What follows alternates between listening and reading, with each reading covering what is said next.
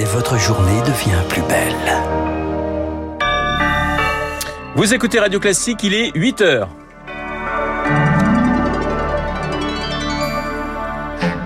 La matinale de Radio Classique avec Renaud Blanc.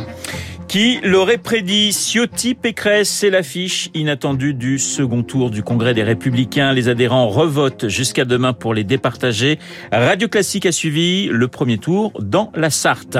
Le variant Omicron sera-t-il majoritaire en Europe début 2022 L'inquiétude est là. Qu'est-ce qui le différencie du variant Delta? Neuf cas détectés déjà en France. Un point complet dans ce journal. Et puis, on le connaissait, grand couturier. Voilà Christian Lacroix, metteur en scène. Il s'approprie, il s'approprie la vie parisienne d'Offenbach. On l'entendra. Radio classique. Le journal de 8 heures nous est présenté par Lucille Bréau. Bonjour Lucille. Bonjour Renaud, bonjour à tous.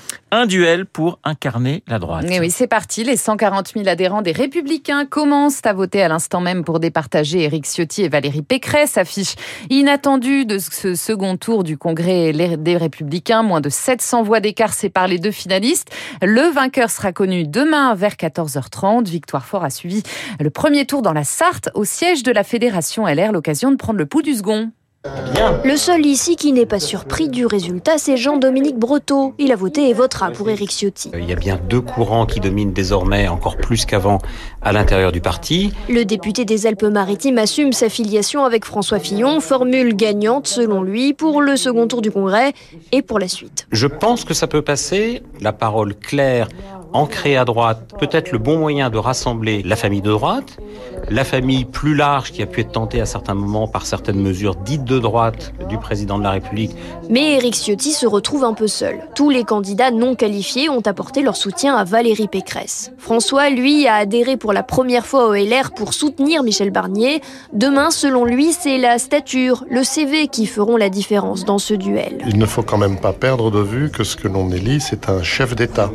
Ça n'est pas un ministre ou un spécialiste dans un domaine. Après le traumatisme de 2017, tous louent la bonne tenue de ce congrès. Annick Roger, encartée de longue date. Moi, je suis euh, très contente que la famille de droite euh, se soit réunie. Pour moi, c'est de bon augure pour la suite. Dans cette fédération, les adhésions ont fait un bond de 50%. Le reportage de Victoire Fort dans la Sarthe. Hier, les trois candidats battus, Michel Barnier, Xavier Bertrand, Philippe Juvin, ont tous appelé à voter Valérie Pécresse, comme le président du Sénat, Gérard Larcher. Et ce duel, on en reparlera juste après euh, le journal avec Guillaume Tabar du Figaro et puis mon invité, le politologue Pascal euh, Perrino. 8h03 sur Radio Classique. Les chiffres du Covid, Lucille, surveillés comme le lait sur le feu. Par le gouvernement, un nouveau conseil de défense sanitaire aura lieu lundi avec peut-être des mesures supplémentaires à la clé. Plus de 48 000 nouveaux cas ont encore été comptabilisés hier dans notre pays.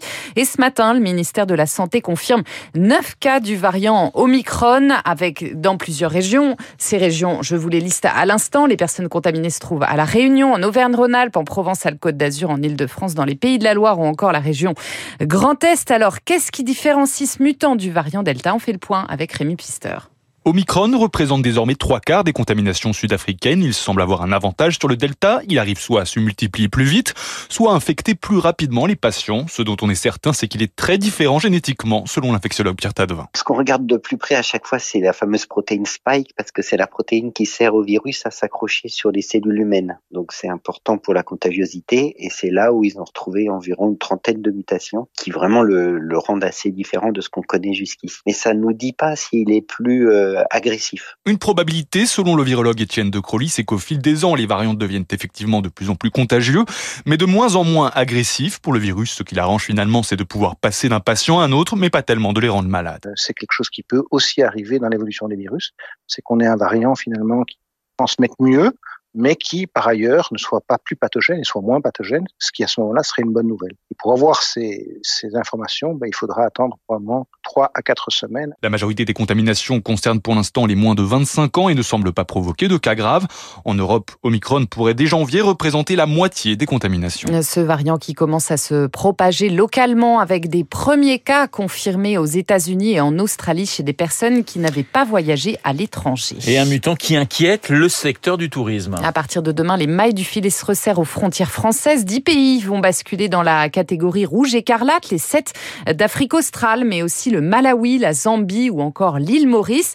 Cela signifie entre autres que les voyages touristiques y seront interdits. Une catastrophe pour l'agence de voyage Kouani France, dont l'île Maurice était la destination phare de Noël. Son président Emmanuel Foiry. On vient d'annuler tous nos départs pour 15 jours jusqu'au 15 décembre. C'est un sale coup pour beaucoup d'entreprises parce que l'île Maurice est une destination chérie des Français et c'est surtout la très très haute saison. C'est un pays qui a été fermé pendant quasiment un an et demi, si ce n'est deux ans, qui venait de rouvrir et qui enregistrait des très beaux scores. Donc c'est indiscutablement c'est un mauvais coup. Vous êtes sur des budgets moyens euh, de pas entre 2000 et 3000 euros par personne avec l'avion compris. Bien sûr que c'est pénalisant. Nous on annule là euh, plus d'un million d'euros de chiffre d'affaires. C'est pénalisant pour toutes les entreprises qui travaillent sur l'île Maurice. Emmanuel Foiry, le président de l'agence de voyage QONI France au micro d'Émilie Vallès pour Radio Classique. A noter que les voyageurs vaccinés en, en provenance d'un pays extérieur à l'Union européenne devront aussi présenter un test de moins de 48 heures avant de mettre un pied dans l'Hexagone. En Martinique aussi, la cinquième vague monte. Des évacuations sanitaires vers la métropole sont prévues ces prochains jours. D'après le directeur général adjoint du CHU de Fort-de-France, le conflit social n'arrange rien. Le couvre-feu est prolongé sur l'île ainsi qu'en Guadeloupe. À Saint-Martin, un gendarme a été blessé par balle hier en tentant de dégager une route. Ces jours ne sont pas en danger. Lucille, gros contrat en vue pour la France dans le golfe Persique. Emmanuel Macron entame aujourd'hui une tournée dans la région. À Dubaï d'abord, il sera accueilli par le prince héritier d'Abu Dhabi. Après un entretien en milieu de matinée, les deux hommes assisteront ensuite à la signature de plusieurs contrats. Le plus attendu, une commande de plusieurs dizaines de rafales par les Émirats. Des dizaines de milliers de personnes attendues à Chypre pour assister à une messe du pape. Au deuxième jour de sa visite, François devrait renouveler ses appels à la fraternité et au dialogue en Méditerranée. Cet après-midi, il présidera aussi une prière œcuménique avec des migrants. Il compte en faire transférer 50 de Chypre en Italie. On connaissait Christian Lacroix, grand couturier. On le découvre metteur en scène. Il signe les costumes, les décors, mais aussi la mise en scène, la mise en scène de l'opérette d'Offenbach, La vie parisienne, une, une production du Palazzetto Bruzane, visible à partir du 21 décembre et pour 16 dates sur la scène du théâtre des Champs-Élysées. Un costume que Christian Lacroix endosse donc pour la première fois, non sans appréhension. Il s'est confié à médecin. En tant que costumier depuis longtemps, quand on me raconte un peu ce qu'on attend de moi et qu'on me dit alors là tu vois ils sont en jean ou il y a des gilets jaunes ou il y a des, je dis bah non c'est pas moi. On va garder ces costumes euh, historiques, mais on va quand même faire des va-et-vient intemporels quelque part parce que je pense qu'Offenbach parle à toutes les époques, à toutes les générations. Mais c'est vrai que je n'ai pas eu de maître metteur en scène. Est-ce que c'est ma première et dernière? J'en sais rien. Et apparemment, je suis dans un stade de ma vie où je dois absolument euh, sortir de tout ce que j'ai fait, le laisser en arrière et me confronter euh, à ce que je suis vraiment au fond et dont j'ai peur. Et voilà, donc je m'apprête à avoir peur pendant 7 ans, je crois. Un entretien à découvrir en intégralité dans le journal du classique ce soir à 20h. La vie parisienne dont on entend le final, c'est du 21 décembre au 9 janvier au théâtre des Champs-Élysées à Paris. Radio Classique qui consacre une journée spéciale aujourd'hui.